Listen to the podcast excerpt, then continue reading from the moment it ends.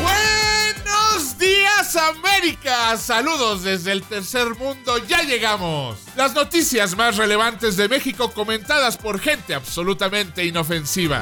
Nadie, absolutamente When Mexico nadie. sends its people, Yo solamente tengo un consejo que darles y they're es not sending their best. que no apoyaba la idea de la When, when, when Mexico sends its people, Es seguro que sea la más concurrida. they're not sending their best. No somos los mejores del mundo, pero, pero pues ya que. Desde México con amor. Esta semana en Desde México con amor. Con el alcohol no. AMLO cancela planta cervecera en Mexicali. Así inicia la segunda revolución mexicana.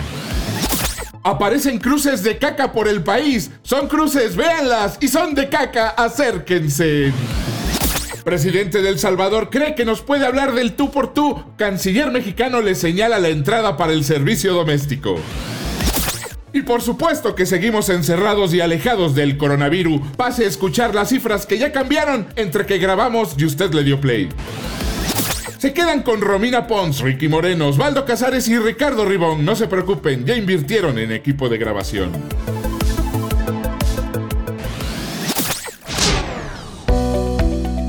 Queridos Audible escuchas, el tema que ya nos tiene hartos y del que no podemos dejar de hablar. Por su nombre correcto, COVID-19. Aunque honestamente, coronavirus es mucho más catchy, así que lo seguiremos nombrando así. Al momento de grabar este show, en México suman 726 infectados, 12 muertes y 2.623 casos sospechosos. Del total de infectados, 486 fueron importados, 177 tuvieron contacto con infectados importados y por ahora solamente 52 son casos de contagio local. Como le hemos repetido en todos los episodios, no le haga mucho caso a las cifras porque estas cambian más rápido que las preferencias sexuales de Ricky Moreno con unos tragos encima. Algunos críticos del gobierno dicen que en México tenemos tan pocos casos por la escasez de pruebas que se han realizado. Sin embargo, Hugo López Gatel, subsecretario de Salud y el nuevo rockstar y crush del acontecer nacional, y bueno, persona en quien yo confío también porque pues no tengo muchas opciones, insiste en que México va atrasado entre dos y tres semanas en relación con Europa o Estados Unidos. En su más reciente conferencia informativa, explicó varias cosas que vale la pena mencionar. Primer punto. Países como Estados Unidos o Italia adoptaron medidas de distanciamiento social ya que el contagio se duplicaba cada dos días. Y México empezó a tomar estas medidas 15 días antes. La única ocasión que voy a agradecer a un mexicano ser precoz. 2. La epidemia es inminente. El chiste es bajar la curva de contagio lo más posible para que el sistema de salud, que de por sí ya está debilitado, no colapse. Es echarle salivita a lo que de todos modos va a pasar. Los principales factores de riesgo siguen siendo los mismos. Mayores de 60 años, sobrepeso, diabetes, enfermedades respiratorias y cualquier depresor del sistema inmunológico. O sea, básicamente el ADN mexicano es venenoso. Y número 4. Se suspenden las actividades de gobierno federal, salvo las esenciales. Whatever that means. Y digo whatever that means porque no han sido muy claros. Si bien servicios en ventanillas y de trámite van a ser suspendidos, hay otras actividades no esenciales y que congregan a muchas personas, como las mañaneras de AMLO, que van a continuar. Estos días iremos viendo qué es y qué no es esencial para el gobierno de México. Como siempre, acá en México nos resulta imposible ponernos de acuerdo y más cuando tienes un presidente que hace totalmente lo opuesto a lo que dicen las autoridades de salud. Hay que abrazarse. No pasa nada. Así que distintos estados han tomado su propia iniciativa. El caso más interesante es el de Jalisco, donde su gobernador, Enrique Alfaro, ha hecho caso omiso de las recomendaciones federales e invitó a todos los ciudadanos de su estado a quedarse, en la medida de lo posible, en casa desde hace ya una semana. Según estudios de la Universidad de Guadalajara, estas medidas han dado resultados pues dicha entidad se encuentra bastante por debajo del índice nacional de contagios. Además, iba a ser el primer estado en realizar pruebas masivas, pero como siempre tuvieron broncas y que a la mera hora sí, sí, sí, ya no. ¿Y qué quieren hacer con esto? Pues bueno, poder contener mejor la pandemia. Pero bueno, ojo, no pasó. Y también ojo, el gobernador Alfaro no pertenece al partido de AMLO. En cambio, una que sí es de su partido está en la Ciudad de México, Claudia Sheinbaum. Ella primero dijo que no iba a adoptar ninguna medida adicional a la del gobierno federal, pero hoy ya le pidió a iglesias, cines y teatros el cierre de sus espacios. Híjole, pero que no fuera el Vive Latino, ¿ah? Lo bueno es que los chilangos, en la medida de lo posible, nos hemos adelantado al gobierno y aquellos que pudimos, como los cuatro privilegiados conductores de este programa, nos quedamos en casa. El que sin duda se lleva el premio al comentario más openco es, una vez más, el gobernador de Puebla, Miguel Barbosa. Escuchen nada más la joyita que se aventó. La mayoría son gente acomodada, ¿eh? ¿Sí lo saben o no? Si ustedes son ricos, están tienen en riesgo. Si ustedes son pobres, no. Los pobres estamos, tenemos, estamos inmunes. Sí, claro, porque uno, seguro el virus tiene manera de entrar a tu cuenta y conocer tus ingresos. Y dos, ¿con qué cara viene a decirnos Don Java de Hot que él es pobre cuando tiene 25 millones de pesos en inmuebles? Ya quisiera yo ser tan pobre como usted, señor Barbosa. Y pues bueno, otro que no se queda atrás es el padre Alejandro Solalinde, quien dijo que, y estoy citando tal cual, la persona física o moral que haya provocado esta pandemia es un criminal de lesa humanidad. Pidió además que se investigara y castigara al culpable. Háganme el chingado favor. ¿Persona moral? Claro, señor Solalinde, el culpable es don Pepe Coronavirus de los coronavirus de Wuhan, Tabasco. Tarado. Y ya para terminar, con declaraciones memorables en torno al Coronavirus! Coronavirus! nuestra dorada Carmen Salinas. Pues ¿cómo, voy a- cómo me voy a burlar un- de una enfermedad tan horrible?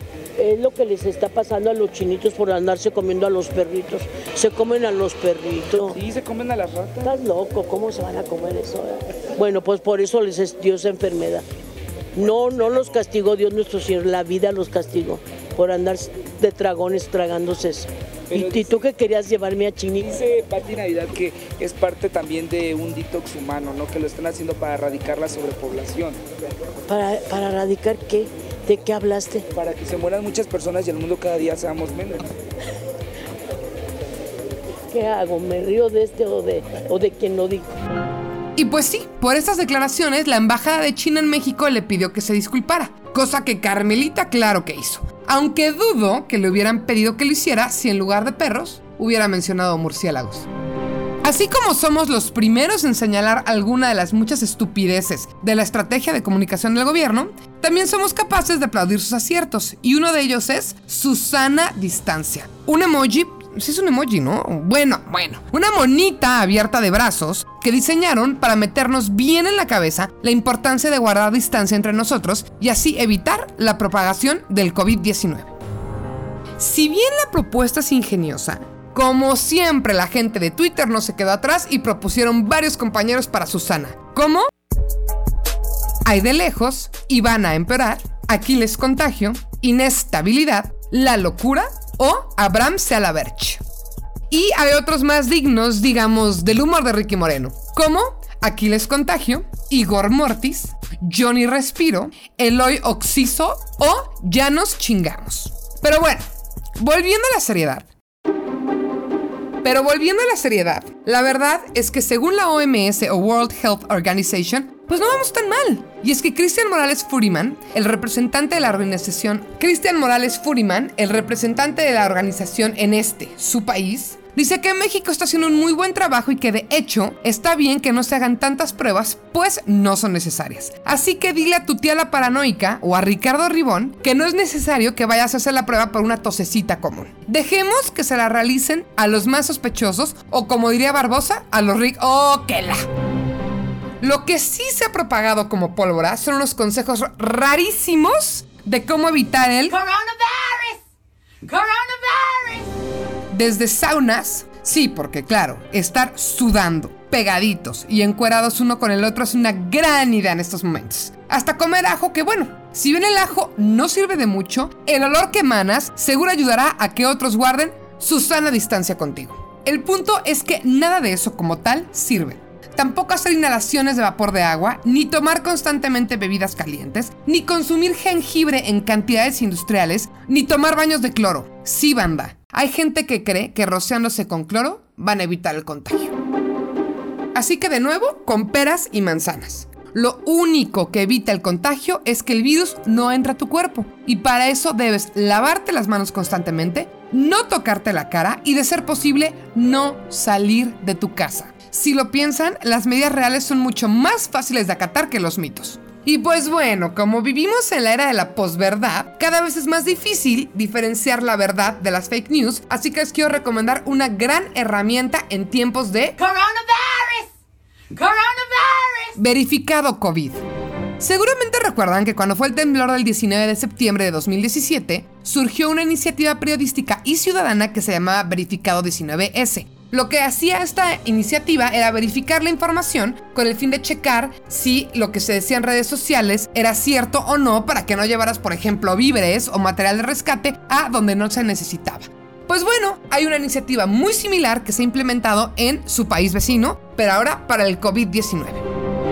Así que antes de creer el WhatsApp alarmista de tu vecina, te sugerimos que entres a verificovid.mx o a arroba covidmx en Twitter y verifiques si esa información es real. Si estos medios no te dan la información que necesitas, puedes mandarle el mensaje de tu vecina, tu tía o Ricardo Ribón y pedirles que investiguen si es real o no. La verdad es que ese equipo de trabajo hizo una muy buena chamba cuando fue el temblor, así que confiamos en que continúen con ese rigor periodístico para sacarnos de la histeria. Quisiera decirles que con esto termina el tema del! Coronavirus! Pero desgraciadamente no. Érase una vez. Érase una vez un país con la economía yéndose al carajo. Literalmente la moneda que más había perdido en todo el mundo. Con una pandemia acechando a un sistema de salud peor preparado que chicharrón con cueritos hecho en Estados Unidos. Oiga, escúcheme, le estoy hablando. Me da asco. Érase una vez un país necesitado de que alguien le extendiera la mano. Mi nombre es Ricardo Ribón y soy el juglar cuentacuentos de este medioevo llamado 2020 y les vengo a contar la triste historia de este triste país. Prepárense para el giro de tuerca más increíble de toda su vida. Ese país que necesitaba que alguien lo ayudara se llama México. Pena tras pena. Las que destrozan mi vida. Discúlpenme un chingo si les acabo de causar diabetes de la impresión. A veces me gusta ser inesperado e improvisar, a pesar de lo que mi esposa diga sobre mi falta de imaginación y nuestra relación estancada por mi culpa. Pero bueno, les contaba sobre el lamentable estado económico del país. Aquí en México nunca hemos sido precisamente una potencia mundial, pero tampoco somos la más fea de las economías, tenemos lo nuestro.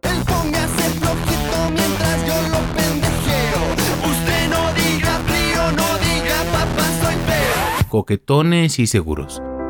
Ok, a lo mejor tiene algo que ver que somos vecinos de Estados Unidos y nuestro principal ingreso son las remesas que ustedes nos mandan, pero cuenta, de todos modos cuenta. Pero no únicamente dependemos de economías extranjeras, también somos una nación manufacturera que puede ofrecer al resto del mundo mano de obra barata, por si quieren traer sus respectivas industrias. Trabajos que ni siquiera los negros quieren hacer allá en Estados Unidos. Y sí, China nos ha ganado un poco con eso, pero por lo menos acá no tenemos coronavirus. Eh, no, esperen, sí tenemos. Bueno, por lo menos acá no iniciamos las pandemias. No, esperen, aquí empezamos la crisis de influenza del 2009. Bueno, por lo menos acá no tenemos productos chinos de mala calidad. No, sí, también tenemos un chingo de eso. Bueno, por favor no dejen de invertir en este país, nos hace muchísima falta. Pero el problema con esto de pedirle a los empresarios que no dejen de invertir en México es que a muchos tal vez les da miedo lo que pasó recientemente en Mexicali, una localidad del estado de Baja California en el norte del país que colinda con Estados Unidos y es de esos lugares donde se da mucho el turismo de gringos en busca de la experiencia mexicana, que en su cabeza experiencia mexicana significa drogas y bodegas mal adaptadas como table dances. Hot mamacitas. mamacitas.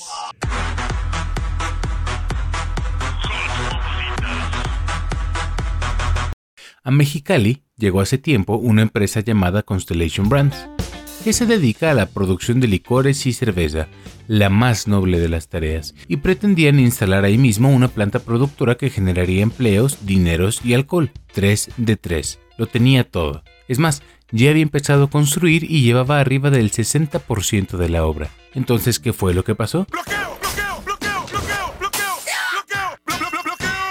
AMLO. AMLO fue lo que pasó.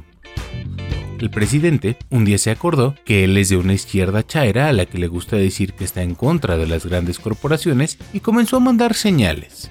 Señales de que iba a cancelar este proyecto, pero como en realidad la suya es una izquierda más de discurso y de póster que de convicciones, lo hizo de la manera más tibia y cobarde posible, con una consulta ciudadana. En otras épocas, presidentes chingones como Lázaro Cárdenas, que no ocupaba silla presidencial porque podía sentarse en el tremendo par de huevotes que se cargaba, cuando quería enfrentarse a monstruos empresariales, les expropiaba todo. Les daba un besito en la frente y una nalgada cuando iban de salida. Vámonos, es mi petróleo, que te vaya bonito. Pero AMLO tiene una costumbre. Tiene una técnica para poder deslindarse de algo cuando sabe perfectamente que está haciendo una tontería. Y esa técnica es dejar que el pueblo tome la decisión. ¿Cómo? Por medio de un ejercicio de votación donde ciudadanos corrientes como ustedes y yo toman una decisión para la que no estamos calificados en lo más mínimo. Básicamente se trata de lanzar a la población una pregunta de sí o no, que en este caso fue, ¿quieren que se abra la cervecera? Y dejar que la gente decida. Y ojo, en México tenemos una ley muy bien escrita y detallada para llevar a cabo estos ejercicios. Lo sé porque yo era funcionario electoral cuando se redactó. Uy, así que chiste. Pero desde que este presidente llegó, no la ha respetado ni una sola vez. No hace las convocatorias correctamente, la votación no es lo suficientemente amplia, las boletas no son seguras, vaya, básicamente instala mesas de aluminio y la gente vota en volantes. Y no, no es broma, no es exageración, yo he participado en algunos de esos ejercicios y literalmente se vota en volantes. Y te puedes formar todas las veces que quieras. Y aunque sea tan irregular, de todos modos utiliza esos resultados para modificar las cosas y hasta cambiar leyes. Les recuerdo que toda la ignorancia que yo esté vomitando en estos momentos al hablar de este tema es la mejor prueba posible de por qué una persona común y corriente no debería tener posibilidades de decidir algo así. Cada que yo diga algo y usted piense, por el amor de Dios, alguien calle a este pendejo, recuerde que lo que estoy tratando de comunicar es que este pendejo no debería decidir. ¿Y qué cree que fue lo que pasó en Mexicali? Pues que la gente que fue a votar, que fueron muy pocos, fue la gente que siempre le hace caso al presidente. Según algunas cifras que leí, fue alrededor del 4%. De los ciudadanos, no, de los electores. Y del Estado, no, tampoco, del municipio. Y mire, leí esa fuente y luego no la corroboré, pero no importa, porque de todas maneras la consulta es una tontería. No nada más es ilegal, es una tontería. Los argumentos de López Obrador para cancelar la obra es que había corrupción y que se iba a afectar al medio ambiente. Y no estoy diciendo que no sea verdad, no sé. Lo que estoy diciendo es que en caso de que sea verdad, si hay algo ilegal que se castigue. ¿O a poco está poniendo a la gente a decidir si se vale romper la ley? Y en caso de que no haya nada ilegal, dejen de hacerle a la mamada y permitan que las cosas ocurran. Si se va a dañar al medio ambiente, encuentren la manera en que no se haga, búsquenle una solución. Si no se puede solucionar, es ilegal y no se va a hacer independientemente de los ejercicios que se inventen. De nuevo, entiendan que nuestra economía se está muriendo. Y es como si te estuvieras ahogando, necesitaras urgentemente un salvavidas, encuentras uno y el presidente te lo quita en lo que se echa un volado para decidir si te deja quedártelo o no. Solo que en lugar de una moneda, se echó el volado con un dado y decidió que si cae cualquier número, tú pierdes. Por favor, señores empresarios, no nos abandonen. Necesitamos mucho dinero.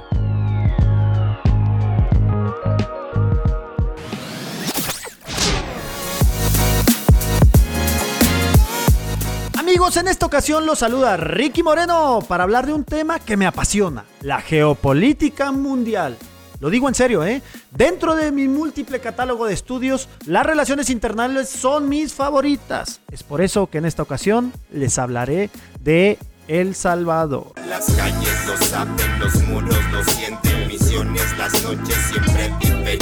Ya sé, ya sé, si vamos a hablar de geopolítica, de lo único que deberíamos estar hablando es de América y Europa, tal vez poquito de Asia, pero El Salvador Es más, les aseguro que nadie de los escuchas podríamos señalar a la primera dónde está El Salvador, a menos que alguno de ustedes mande reversas para allá o le preste a algún familiar no deseado su cuenta de Audible. Pero mire, para no entrar en muchos detalles con decir que está más abajo que México pero antes que Colombia, es suficiente. El Salvador, con una población de 6.643.000 personas más o menos, se encuentra en la posición 110 de la tabla de población y es el 106 en la tabla de economía de los países. Mire, para que usted se ubique allá en Estados Unidos, El Salvador tiene más o menos la población de Arizona y el tamaño más o menos de New Jersey. La siguiente pregunta que usted tendrá, y con justa razón será, ¿y cómo por qué vamos a hablar del Salvador? ¿Qué se nos perdió o qué? ¿No hay una pandemia mundial como para gastar nuestro ancho de banda en El Salvador? ¡Ah, aguánteme las carnes! Porque la nota, además de informarle, estoy seguro de que le sacará una sonrisita. Y es que El Salvador tiene un presidente muy singular. Me refiero a Nayib Bukele, de tan solo 37 años. Bukele ha sido la sensación en su país, ya que primero fue alcalde de San Salvador, la capital del país, donde proyectó en la capitalina Plaza El Salvador del Mundo una película de Dragon Ball. Vamos a buscar las esferas del dragón. Secreto más estremecedor.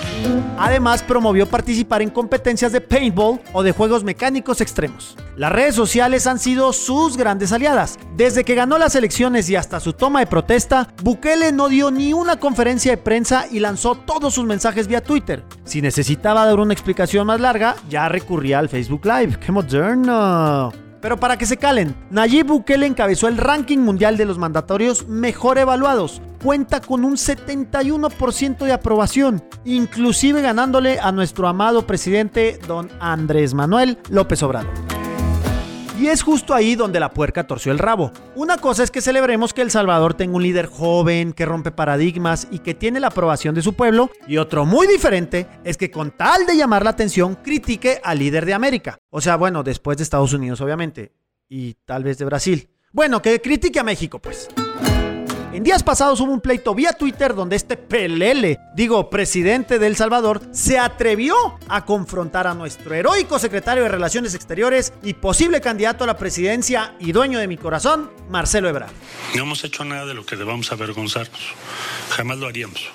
Todo inició con la publicación del salvadoreño en la que aseguraba que en un vuelo Ciudad de México-San Salvador había contagiados de coronavirus, 12 para ser exactos, para después acusar de irresponsables a las autoridades mexicanas por permitir que estuvieran circulando en el aeropuerto. El canciller mexicano Michelito Ebrard reviró diciendo que se verificó a los pasajeros del vuelo y que todos estaban sanos. Bueno, no sanos, sanos porque son salvadoreños, pero al menos libres de coronavirus. Los salvadoreños 12, te refieres los que traían un cubrebocas, y de ahí vino todo el tema, la especulación que si tenían eh, coronavirus.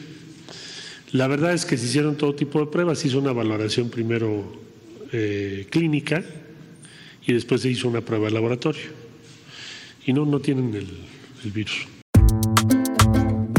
Bukele, como buen tuitero que vio la oportunidad de colgarse de los seguidores del otro, aprovechó para reclamar el asilo político otorgado a un fugitivo de la justicia salvadoreña acusado de corrupción. Más o menos como cuando tu pareja ve perdida esa pelea y decide sacarte aquel mensaje del mecánico José que decía que extrañaba mucho tu cuerpo. Llámarse, déjalo ir, fue hace 12 años, hombre. Además, no es que uno sea rencoroso, pero en junio del año pasado, el gobierno del presidente Andrés Manuel López Obrador entregó 30 millones de dólares a El Salvador como parte de un programa de inversión para que los salvadoreños dejaran de chingar, digo, de emigrar y pasar por territorio mexicano hacia allá, hacia ustedes, hacia los Estados Unidos. Y es que es ahí el tema, uno nunca sabe para quién dona dinero.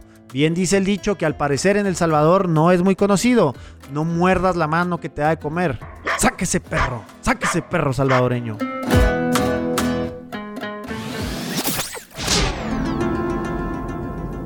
UFOs. Bigfoot. El chupacabras. Fenómenos que nosotros hemos presenciado y nadie sabe cómo explicarlos. ¿O alguien nos quiere ocultar algo? Hay un mundo allá afuera, literal, porque estamos encerrados. Pero hay otro mundo allá afuera que no quiere que veamos. ¿Y qué tal si este tal coronavirus no es más que una conspiración de Netflix para que nos quedemos en casa viendo sus películas y es una campaña pagada por Adam Sandler para que veamos Grown Ups 5. Hay muchas preguntas, pero el enigma de hoy es todavía más intrigante.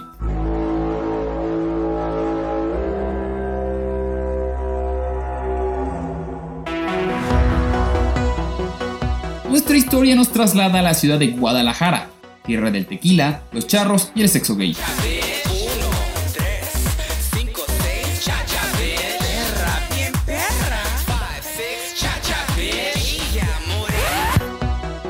Sus calles empedradas, donde el mariachi canta y las tortas ahogadas llenan con su olor todo a su paso, han aparecido ciertas figuras que se asemejan a unas cruces.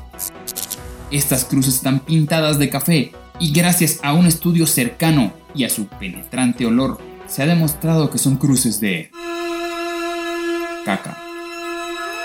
Sí, o mojones.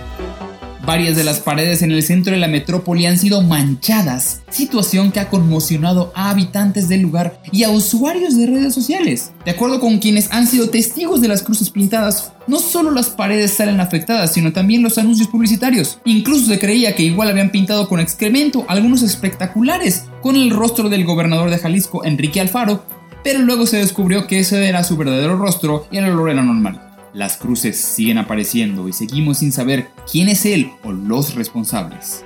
¿Estamos acaso recibiendo mensajes de otro mundo? ¿El más allá nos está buscando? Puede ser tal vez el tag de una persona que se llama simplemente Tadeo. No se pierda el desenlace sanitario de Apocalipsis.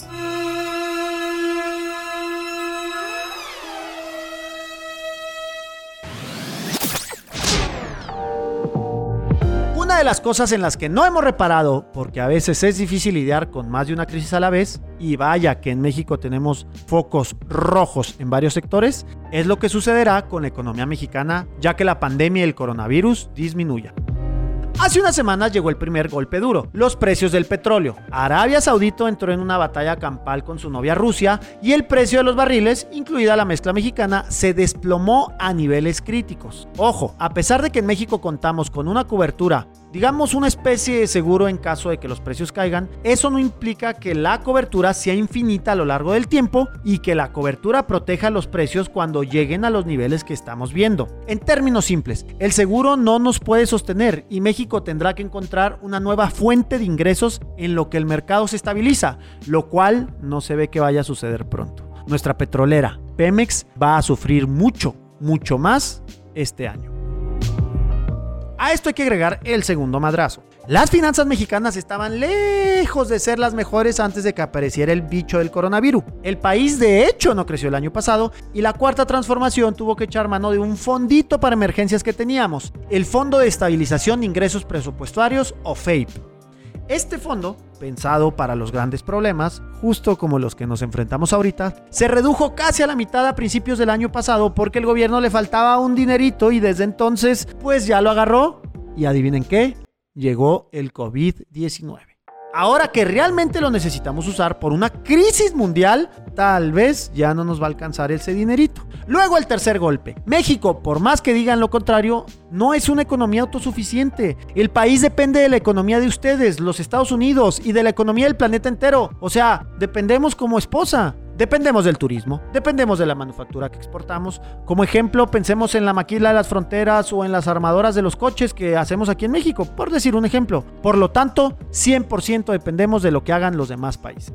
Nuestro principal socio comercial, los Estados Unidos, ustedes, tienen una tendencia a infección mayor a la que tuvo China en sus peores momentos de coronavirus. La verdad es que la luz al final del túnel ni siquiera se ve allá con ustedes en la Tierra de la Libertad. Piénsenlo, sin turismo estadounidense, sin consumo estadounidense, incluso de las drogas, pues ese mercado también se está reduciendo por la cuarentena, no hay ni dealers ni consumidores en las calles, pues. Y sin cadenas de producción, México va a sufrir el famoso, si a Estados Unidos le da gripa, a nosotros nos da pulmonía. Pero ¿saben qué? Hay una pequeña diferencia. A ustedes, los gringos, ya les dio pulmonía. No por nada las expectativas de crecimiento en México hechas por los analistas internacionales nos hablan de una caída del PIB que podría llegar a los niveles de 1994 o 1995, el famoso error de diciembre. Que bueno, ya luego les contaré esa historia de cuando todos queríamos el Super Nintendo, pero llegó un trompo de madera con el Santa Claus. Ya no estamos hablando siquiera de 2008-2009, la última gran caída mundial y la influenza mexicana, el H1N1. Estamos hablando de un escenario similar al de una de nuestras peores crisis en la historia moderna nacional. Si a estos le sumamos lo de la cervecera Constellation Brands, que ya medio nos explicó Ribón, todo esto mezclado envía una pésima señal en inversión extranjera, pero lo hizo en el peor momento posible. Este mensaje le dijo a los inversionistas extranjeros que vaya que se necesitan de esos en estos momentos, que sus negocios podrían ser borrados por una encuesta y las ganas, las puras ganas del presidente. El quinto y último golpe es el presidencial. A pesar de que la economía global se acerca a una recesión y de que los analistas dicen que México será el país que peor parado va a salir de toda América Latina, obviamente sin contar este, Venezuela, pues porque Venezuela pues es Venezuela. El presidente no ha anunciado ningún proyecto o apoyo ante la catástrofe venidera. Inevitablemente va a haber muertos por culpa del coronavirus. Esperemos que la cifra de verdad no pase de los tres ceros. Pero hay una muerte que va a acabar con todos los mexicanos. Esa es la muerte de la economía mexicana.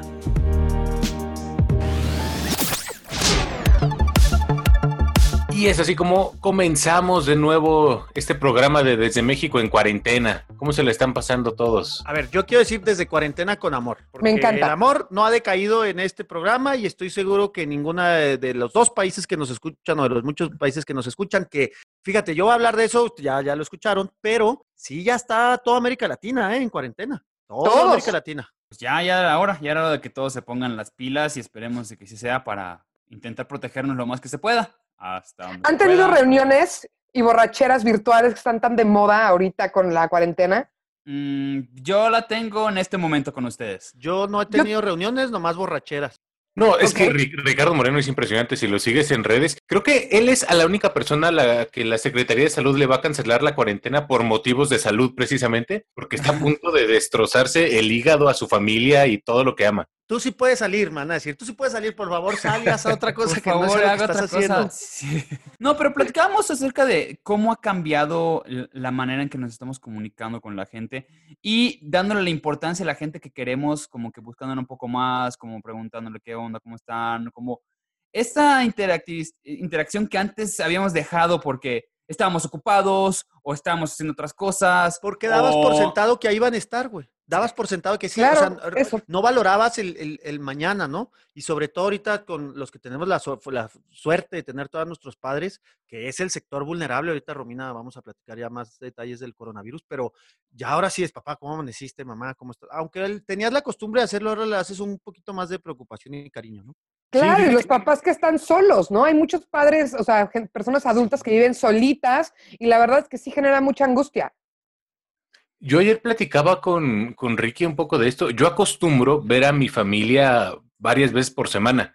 O sea, estoy en un punto en el que extraño a mis papás. O sea, y nada más van dos semanas, poquito más de, de encierro, y extraño ver a mis jefes, porque veo a mis papás, veo a mis hermanas, veo a mis sobrinos. Y ahorita, pues sí, por supuesto, videollamadas y WhatsApp y lo que sea, pero se siente bien raro no estar conviviendo con ellos. Oye, Ricky, yo tengo una pregunta para ti. Híjole, sí, qué miedo. A ver. ¿Tú qué crees que hubiera cambiado en la manera de, la- de las primeras dos fases que llevamos? ¿Qué hubiera pasado con, no sé, Calderón? Pues ah, ya nos pasó un poquito con Calderón, acuérdense del HN1, este, sí, sí se aceleraban los procesos, ¿eh? Sí, yo creo que sí hubiera sido más tajante. Yo creo que el problema con, con el gobierno que actualmente tenemos es, tiene su costo político muy presente, ¿me explico? O sea, ellos sí están pensando en las elecciones, como son un, partido nuevo y quieren mantenerse y perpetuarse en el poder, las acciones todo le ponen un peso político. Es decir, si los mando a la casa, ¿qué tanto me afecta en los votos del 2021? Yo creo que en su momento los otro tipo de gobierno tomas la decisión más tajante, ¿no? Yo, por ejemplo, lo, este, platiqué, lo que les platicaba de Bukele, ¿no? Este, este idiota que se nos puso al tiro, pero, pero el señor que es mucho más de derecha, mucho más, este, eh, eh, enfilado hacia este sector, mucho más utilizando redes sociales eh, para controlar. Él sí puso tajantemente la cuarentena. Se endeudó con 400 millones de dólares, pero bueno. Pero bueno, una cosa es que se haya endeudado el gobierno y una cosa es que se endeude la gente. ¿Sabes? Porque Está muy bien. Eso, eso, eso, fíjate que ahí, ahí ustedes sabrán en otros micrófonos, nuestros queridos, queridos eh, Osvaldo y yo siempre tenemos este conflicto, ¿no? Es decir, Pepsi o Alsea, todas estas marcas grandes, en, caer, ¿en quién recae la responsabilidad? ¿En que ellos dejen de ganar o en que sus empleados dejen de vivir, ¿no? Entonces, ahí es donde son, son pequeñas líneas este, muy delgadas que no hay que pasar, pero el problema, Os, como siempre te digo, es el gobierno. El gobierno O sea, es el que tiene que decir cómo tiene que ser esto. Yo Aquí es donde no. Ricky nos está anunciando que nos vamos a ir sin goce de sueldo dos meses. Es lo que estás in- informándonos. No, ustedes no, pero muchos otros sí. La verdad es que sí. Y aparte, es que lo decía también en mi segunda nota. El problema verdadero no son los muertitos, es la muerte de la economía. Podemos, perdón, perdón, pero podemos, espero que no sea de mi familia y que de ninguno de los que escuchan, pero podemos vivir sin personas, no podemos vivir sin la economía que se está destrozando segundo a segundo. Sí, es que Ricky dicen que va a haber más muertes por la economía que por el coronavirus, ¿no? Al menos en países de América Latina o como México, que el sector informal es tan grande y tanta gente vive al día. Es que, Pero también mira, yo creo que no podemos decir que es una u otra opción. O sea, no, si hay sí un es, sí es, güey. No, no. Escucha. Si se muere el 5% de la población de un país, de todos modos la economía se va a la chingada. El coronavirus está, está afectando principalmente este, sectores vulnerables, mayores de edad, muy mayores, me refiero no de 18 años, sino de edad avanzada, esa es la palabra correcta. Y luego de ahí ya está, eh, también está pegando a los 25 o 45, eso también es una realidad. Pero la forma en que ahorita estamos, haz de cuenta que todos, piensa en tu casa, está encerrada tu esposa, que no es sector vulnerable, tú, que no eres, que er- podría ser sector vulnerable, porque Tienes cara de sector vulnerable. Pero imagínate, tu hijo también sector, tu hijo también está, es parte de la economía porque consume el, el pan dulce, este, que las papitas, que etcétera. Entonces, No, y porque la escuela y porque las clases Ajá. extras que Las todo. clases, sobre todo, exacto, escuelas, clases, eh, salir a la calle, ir al parque, al museo del niño, lo que sea. Oiga, Exacto. pregunta, ¿cuán- ¿cuáles, ¿quiénes de todos ustedes ya tienen sus detentes? Yo, pero yo no sabía que tenía un detente, pero ya- yo no sabía que existían los detentes, pero Yo no sabía que se llamaban detentes, para empezar. Es- Yo el único es, detente que tengo son condones porque no quiero acabar la cuarentena con más hijos todavía. Oye, espérate, ¿viste que va a haber escasez de condones? No porque la gente lo esté usando, sino porque cerraron las fábricas de Zico, que surten uno de cada cinco condones, güey. Ay, no. No, te juro que no es broma. Acabo de levantar No. mi celular para hacer un pedido. Te juro que no es broma. O la vasectomía que nos ofrecieron. Se ve muy Sí, vasectomía pero a bueno, domicilio del tío Juan, no. del tío Juan. Ese es otro tema, pero sí, yo, yo te, no, fíjate qué, qué chistoso. Yo me burlaba del detente y tengo uno en mi casa. Pues es que yo no les llamaba de Se llama, sí, no, espérame, se llama, se llama Ignacio y es el portero, güey. No le digas así a tu detente. ¡Eres un grosero, Osvaldo! ¿Qué? ¿Por qué? Oye, Romy, pero tú que sabes más del coronavirus, danos los updates de esta semana. Pues mira, como, como mencionábamos en la nota, los números, entre comillas, no importan porque van a estar variando y variando y variando. Nada más en esta conversación, los números seguramente ya cambiaron. Y a mí lo que me preocupa es eh, la tibieza del gobierno de México. O sea, aunque adopten leyes incorrectas, adóptenlas, ¿no? Porque tenemos a, a que, ¿qué, ¿qué onda con el fenómeno Gatel? En mis chats de mujeres todas, ay, Gatel, qué guapo, ay, oigan, pues que no tiene una figura masculina fuerte en su vida. No. Pues, es sí, que me queda claro. Porque no, no- no me cae mal, pero no se me hace ni súper hot, ni tampoco me parece el tipo más brillante. Ya que A ver, que- nomás, sí tienes razón, nomás piensa esto. Lo ves todos los días, a todas horas. Todos los memes hablan de él.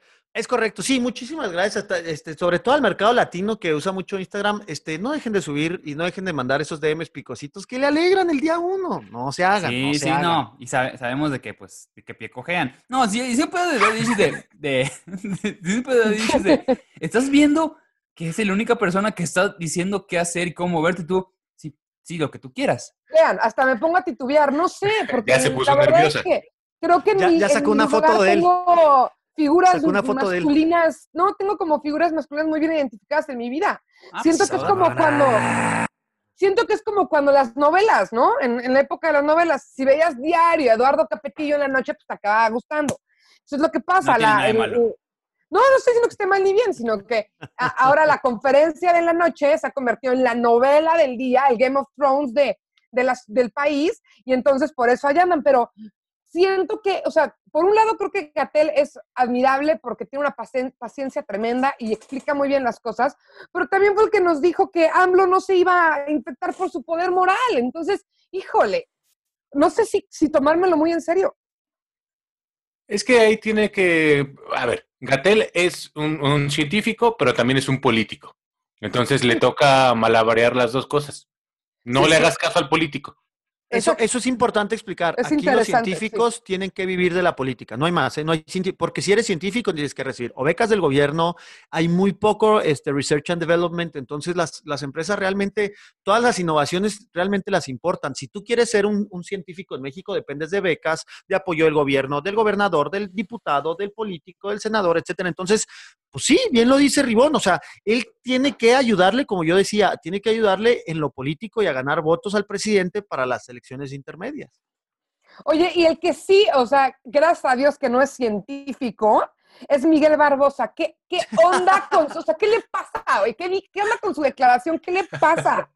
O sea, para, para empezar dice que nada más le da a los pobres. Y luego dice No, a al revés, al revés. Perdón, Dice que, que no, le, no le da a los pobres. Que Pero no le da a los va. pobres. Y, y dice, nosotros los pobres, güey, tienes, eres un putrimillonario. Sí, el, el hecho, a mí lo que más me molesta del comentario es de que él dice no nos, ¿sabes? Como que ah, diciendo el mismo que él no es pobre. Que él es pobre. O a sea, mí me da risa mío. porque dice que está a salvo cuando es, eh, está en todos los puntos de vulnerabilidad por su edad, todos. por el nivel de peso que trae, por la patita que le falta por la diabetes. O sea, no hay forma en la que le estornuden y no tenga que hacer su testamento. Y ya es que le estornudó, no, no, no, no, no, de verdad, Barbosa, ¿qué onda? Ese sí, un caso, Yo- el Java de Hot fíjense, mexicano. Yo invito a todos los Audi Believers escuchas que ya, ya están muy familiarizados con, familiarizados con los nombres que manejamos en el gobierno. Ahí en los, en los reviews, pónganos, pónganos su, su, su quiniela, su trivia. ¿Quién va a ser el primer gobernador que va a caer?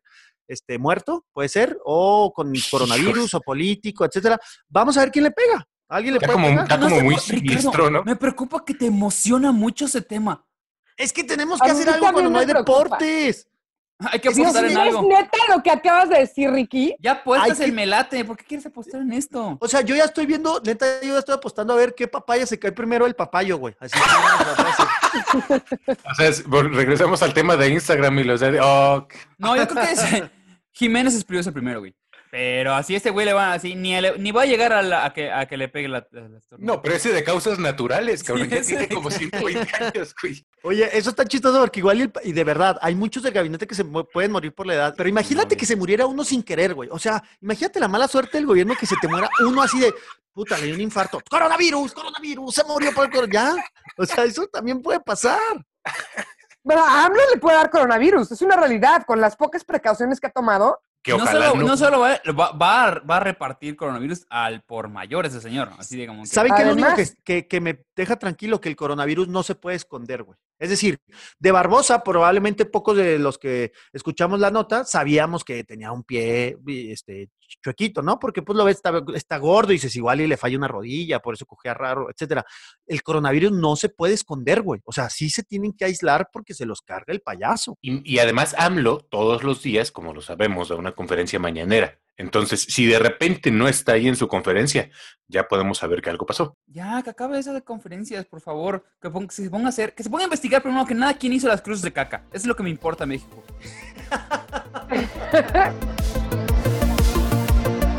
Yo sé que no tienen mucho que hacer porque están en sus casas, pero ni modo.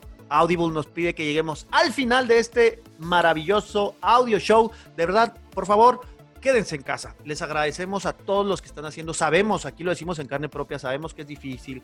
Sabemos, pues que por ejemplo alguno extraña a la novia, este, como Ribón, que ya está harto de la esposa, etcétera. Pero hagan el esfuerzo, háganlo por ustedes, háganlo por su país. Ahora sí, háganlo por la humanidad. Compartimos 3.000 kilómetros de frontera. Tenemos que cuidarnos entre todos.